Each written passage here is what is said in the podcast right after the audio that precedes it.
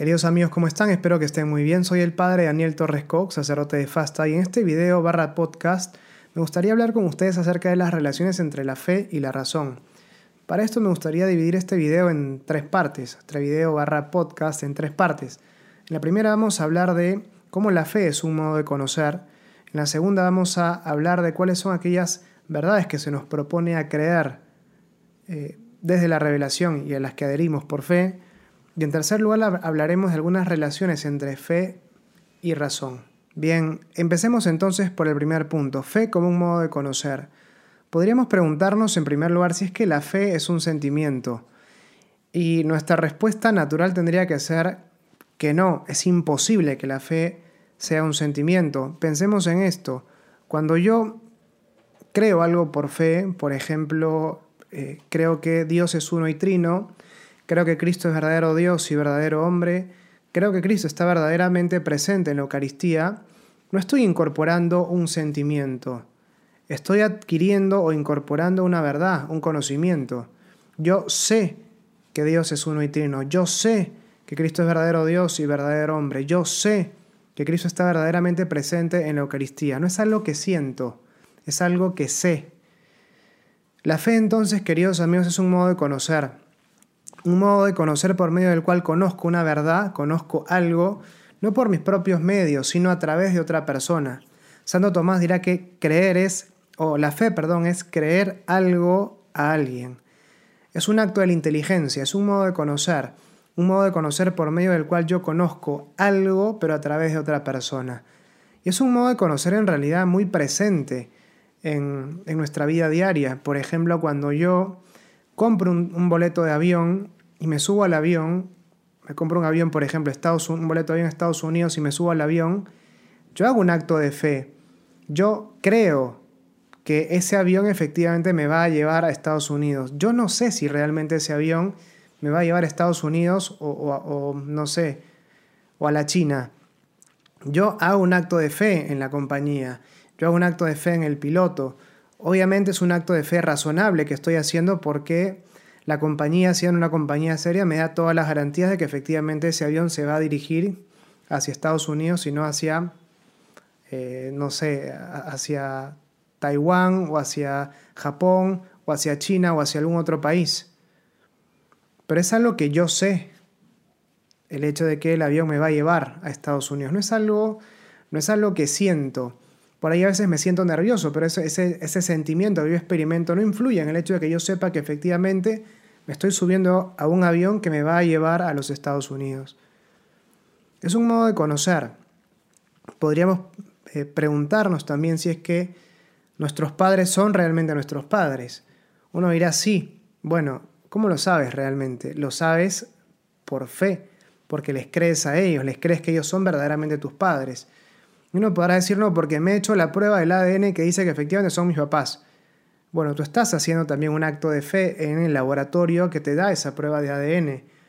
Porque salvo que tú seas un, químico que pueda hacer esa prueba, como tú no sabes cómo se hace la prueba, vas a hacer un acto de fe en la persona que la va a hacer por ti. E incluso en, en esos casos de la prueba de ADN, tú haces un acto de fe en la persona que, va a hacer el examen y que te va a dar el resultado. Solo que claro, tratándose de un laboratorio serio, ese acto de fe que haces es razonable. No sería razonable si es que es un laboratorio cualquiera o es una persona particular que te dice yo hago pruebas de ADN en mi casa y te hago la prueba de ADN. O sea, en ese caso no sería algo, este, algo razonable creer. Pero lo importante es esto. Yo puedo conocer por mí mismo y en ese caso no conozco por fe, o puedo conocer creyéndole algo a otra persona, conozco a través de otra persona, y en ese caso hago un acto de fe. Y es un acto, en ambos casos, que hago con la inteligencia, ya sea que mi inteligencia conozca por, por mí mismo, por sus propios medios, o que mi inteligencia conozca algo a través de otra persona. La fe es un acto de la inteligencia y por lo tanto me aporta un conocimiento. Esto es muy importante de partida. Le hizo mucho daño a la iglesia en realidad esta idea, y le sigue haciendo, esta idea de que la fe es un sentimiento, porque termina eh, llevándose la fe a una esfera íntima, privada. Y entonces por ejemplo, ¿no? Si es que siento que he recibido a Jesús en la Eucaristía, eh, he comulgado. Pero si no lo has recibido, si no, si no lo sientes en ese momento, ¿no lo has recibido acaso? No, es que yo eh, para, para, confesarme hablo directamente con Dios y, me siento, hago una especie de contrición y me siento eh, después triste y, pongo todas mis, todas mis penas en Dios y después me siento aliviado. Y eso realmente te da el perdón de los pecados. Es una catarsis emocional, sin duda, la que estás haciendo, pero eso te garantiza el perdón de tus pecados, sí, porque he sentido algo en ese momento. Pero, eh, pero entonces la fe, la presencia de Dios, depende en última instancia de mí, de que yo lo sienta o no. Y eso es muy peligroso, como decíamos, para la vivencia de la fe, porque la fe puede que tenga unas notas sentimentales fuertes en los estados iniciales de, digamos, de, la vida de un creyente, pero la fe no está dominada permanentemente por el sentimiento. Es como una relación de amor. Por ejemplo, al inicio de una relación es natural que haya sentimientos fuertes que fluyan, pero uno se da cuenta que no puede basar su relación de pareja en los sentimientos porque los sentimientos fluctúan y uno no los puede controlar directamente. Uno en última instancia tiene que basar su relación en el compromiso que asume con la otra persona, en una decisión, amor entendido como una decisión. Yo busco tu bien y me comprometo contigo, más allá de lo que siente en un determinado momento. Lo mismo llevado al ámbito de la religión. No puedo basar mi vida de fe en los sentimientos, porque los sentimientos fluctúan. Llegará momentos que sentiré cosas bonitas cuando rezo y habrá momentos en los que no siento, no sentiré absolutamente nada. Y eso no determina que, que Dios esté realmente presente en mi vida o no. El caso, por ejemplo, de la Madre Teresa de Calcuta, los 40 últimos años de su vida ella experimentó un estadio espiritual que se conoce como, una prueba espiritual que se conoce como la noche negra del espíritu, en la cual ella no experimentaba ningún tipo de consuelo al momento de rezar o al momento de acercarse a Dios. Los últimos 40 años de su vida no sentía absolutamente nada. Y claro, si es que uno basa su relación con Dios en base al sentimiento, uno podrá decir Dios la abandonó. No, Dios estaba profundamente presente en su vida a través de los frutos de las obras que ella realizaba. Pero claro, a ella le tocó esta prueba espiritual. Pero el punto de todo esto es que los sentimientos no están en el centro de nuestra vida de fe. Y poner los sentimientos en el centro de nuestra vida de fe hace en última instancia que nuestra vida de fe se centre en nosotros, no en Dios. Y me hago una religión a mi medida, en todo caso, porque busco permanentemente sentirme bien yo. El centro está puesto en mí y no en Dios. Es una, una religión en última instancia eh, hecha a la medida del ser humano, hecha a la medida de las exigencias de mis sentimientos. Y busco a Dios para sentirme bien. Eso no es religión y le hace mucho daño, como decíamos, a la iglesia. A mi vida de fe, en realidad pero bueno, dicho esto, entonces la fe es un modo de conocer. Es muy importante que entendamos que la fe es una respuesta, ya viendo ahora la fe en el sentido sobrenatural. La fe obviamente en sentido sobrenatural es un don de Dios, una virtud teologal. Dios me da ese don, pero teniendo yo ese don que recibo al estar en gracia, teniendo yo ese don tengo la posibilidad de elegir, tengo la posibilidad de, de responder. Teniendo ese don puedo decir creo o no creo. Es un don que me pone en el nivel de lo sobrenatural, que eleva mi inteligencia para poder asentir a esas verdades que yo no veo por mí mismo. Yo puedo elegir creer o puedo elegir no creer. Pero es muy importante que Santo Tomás señala que en la suma contra gentiles, en los nueve primeros capítulos, hace el desarrollo de esta, de esta idea. Él plantea cómo Dios al momento de revelar de revelarse, manifestarse al ser humano, revela dos clases de verdades. En primer lugar, aquellas verdades que nosotros podemos conocer por, nuestra propio, por nuestros propios medios, usando la razón natural, que se conocen como preámbulos de la fe, y revela también verdades que únicamente nosotros podemos conocer porque han sido reveladas por Dios. Por ejemplo, en esta primera clase de verdades que denominamos los preámbulos de la fe, se encuentran el hecho de que Dios existe, de que el alma humana existe, de que el mundo ha sido creado. Son verdades que Dios ha revelado, sin duda, pero son verdades que uno puede también conocer racionalmente. De hecho, por ejemplo, ya Platón hablaba claro, él no habla exactamente de un Dios, pero habla de un, de un, de un, eh, de un inicio, por así decirlo, de un principio sin principio, ¿no? Cuando hace alusión tal vez al mundo de las ideas, habla también de un hacedor, que no sería en estricto un Dios, este demiurgo, que mirando el mundo de las ideas, hace como una imagen de este el mundo tal como nosotros lo conocemos, pero habla de, un, de alguna manera de una suerte de principio y habla también de una suerte de operación al momento de hacer el mundo, ¿no? Tal vez uno dirá, bueno, no estrictamente Dios, pero Aristóteles sí habla de un primer motor inmóvil, de alguien, de, una, de, un, de un ser que mueve sin ser movido, que es el inicio de todo movimiento sin que él haya sido movido a su vez por otro. Eso está presente en Aristóteles. También Descartes, por ejemplo, trata de hacer una trata de demostrar la existencia de Dios a través del pensamiento. Si pienso, entonces existo.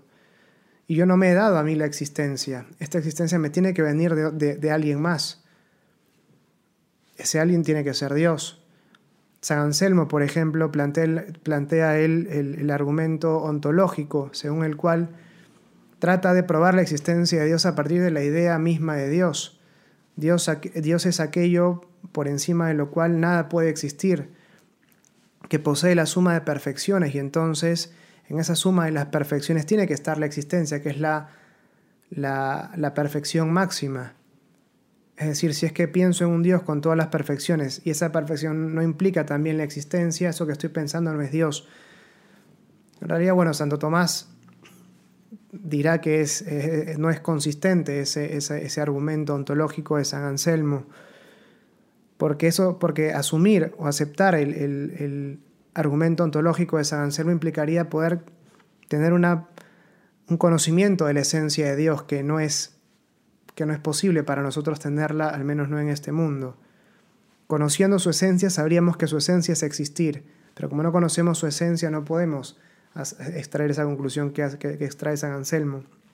Sin embargo, el propio Santo Tomás sí presenta cinco pruebas de la existencia de Dios, que son pruebas filosóficas, que claro, son difíciles de explicar, porque requieren mucho, requieren eh, ciertos conocimientos filosóficos para poder entenderlas. Se requiere un estudio arduo para llegar a ellas, pero es algo que se puede probar finalmente. Ya Aristóteles, por ejemplo, hablaba también del, del alma, alma que está presente en los animales y en los seres humanos y también en las plantas.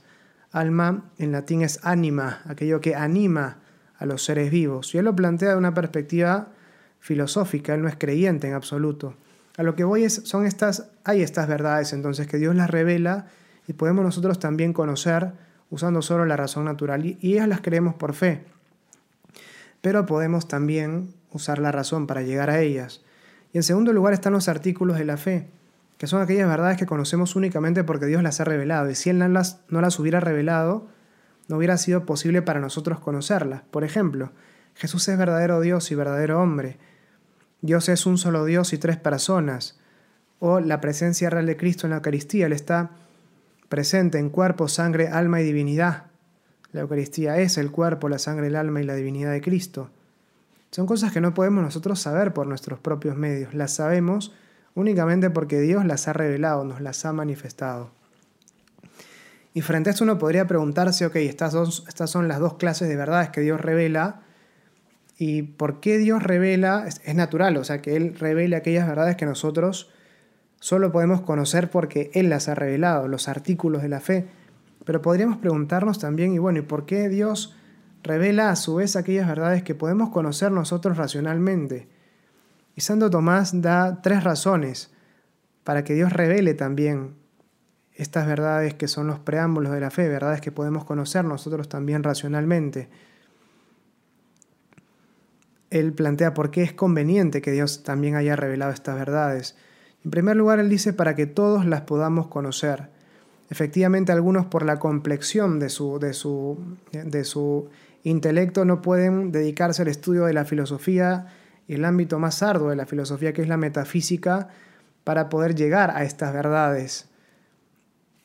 Es decir, así como hay gente muy, muy eh, capacitada para los deportes, y hay gente también que no es tan apta para los deportes, hay gente que está capacitada, tiene un hardware distinto para la vida intelectual, y hay gente que no, simplemente. Entonces, yo tal vez nunca podría correr una maratón, tal vez nunca podría correr 100 eh, metros en menos de 10 segundos.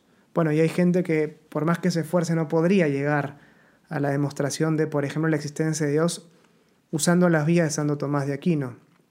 Tal vez sí con mucho esfuerzo, pero tal vez le costaría mucho y habría personas tal vez que no podrán siquiera llegar a estas, a estas pruebas, por más que uno se las explique o traten de entenderlas.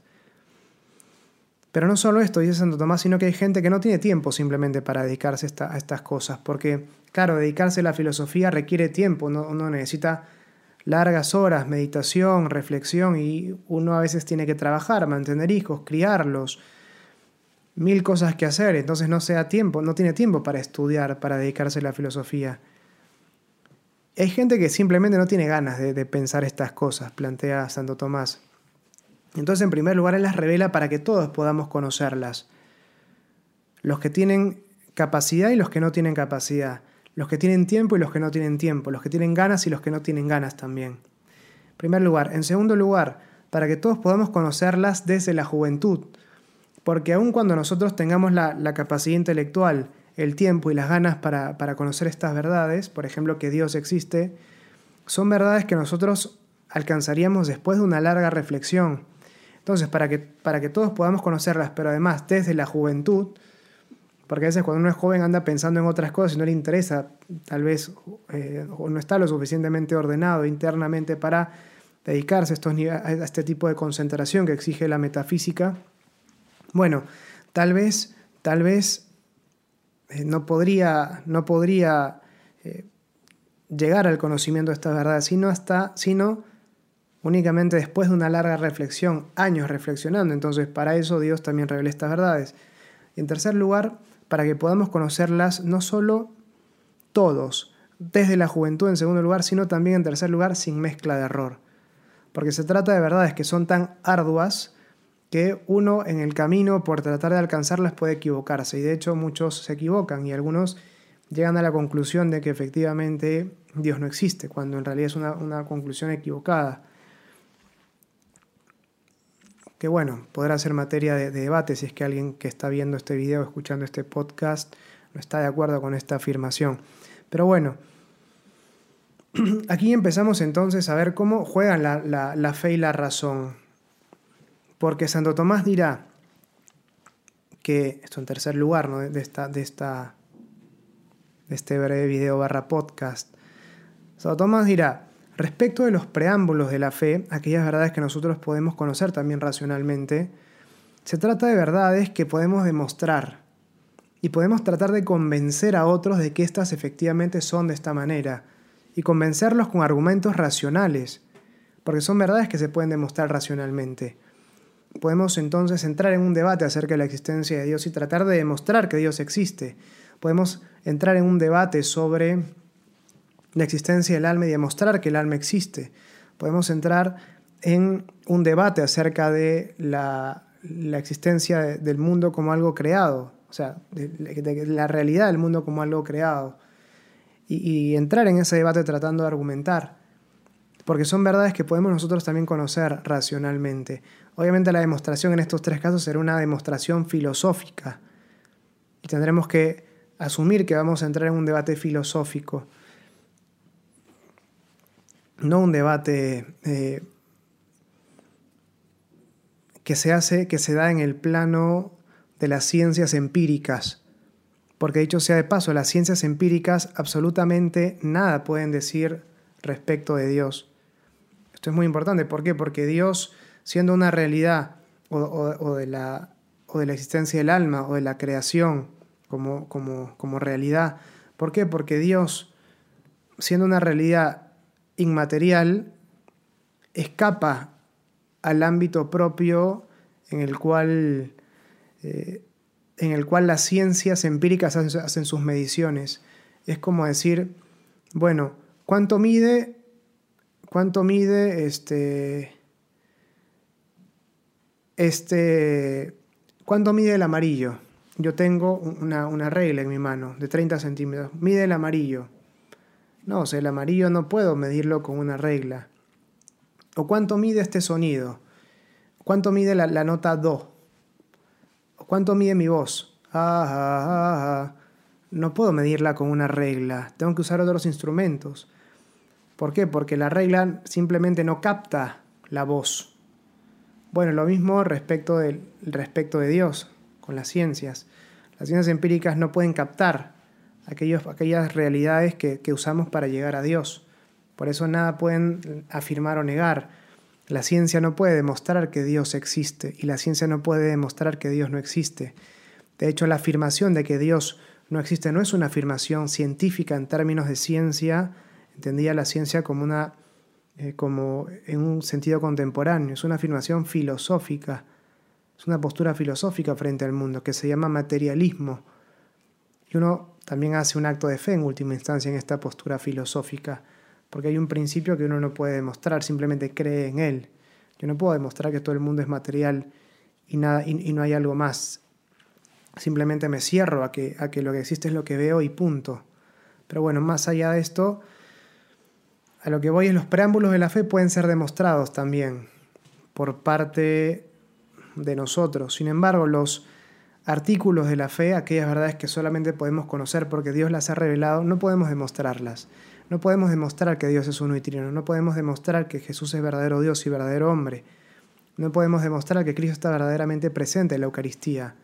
En todo caso, podemos dar razones para tratar de entender estas realidades. Y Santo Tomás aclara y es muy enfático diciendo, pero es muy importante que no presentemos estas razones para entender como si fueran demostraciones, como si fueran pruebas, porque si no la gente creería, los que nos escuchan, creerían que creemos en ellas por, por razones tan débiles, porque efectivamente no es posible hacer una demostración, las creemos por fe, pero podemos tratar de entenderlas. Es como tener al sol al frente y uno cierra los ojos y trata de ver algo, bueno, algo podemos entender, pero son verdades que no podemos abarcar del todo. Y también, en segundo lugar, dice Santo Tomás respecto de los artículos de la fe, podemos usar la razón no solo para entender mejor estas verdades, sin agotarlas, sin explicarlas, sin demostrarlas, mejor dicho, sino también podemos usar la razón para refutar los argumentos en contra. Es decir, yo no puedo demostrarte que la Trinidad existe, pero sí puedo demostrar que cualquier argumento que tú plantees para afirmar que la, que la Trinidad es absurda, es un argumento equivocado. En algún momento tiene alguna falla. Esto es muy interesante porque entonces nos permite ver la profunda confianza que tiene Santo Tomás en, en el uso de la razón, en la razón natural, porque para él todo argumento racional que vaya en contra de alguna verdad de fe, en alguna parte de ese razonamiento tiene un error. Porque ese, porque la fe no puede oponerse a la razón, ambos vienen de Dios. Esto es muy, muy importante. Entonces, recapitulando, respecto a los preámbulos de la fe, podemos usar la razón para demostrar. Y en segundo lugar, respecto de los artículos de la fe, podemos usar la razón natural para tratar de entender mejor estas, estas verdades sin demostrarlas y podemos también refutar los argumentos en contra de estas verdades. Bueno, queridos amigos, espero que este pequeño video barra podcast les haya gustado y bueno, Dios mediante nos seguimos viendo en los próximos, las próximas entregas. Chao.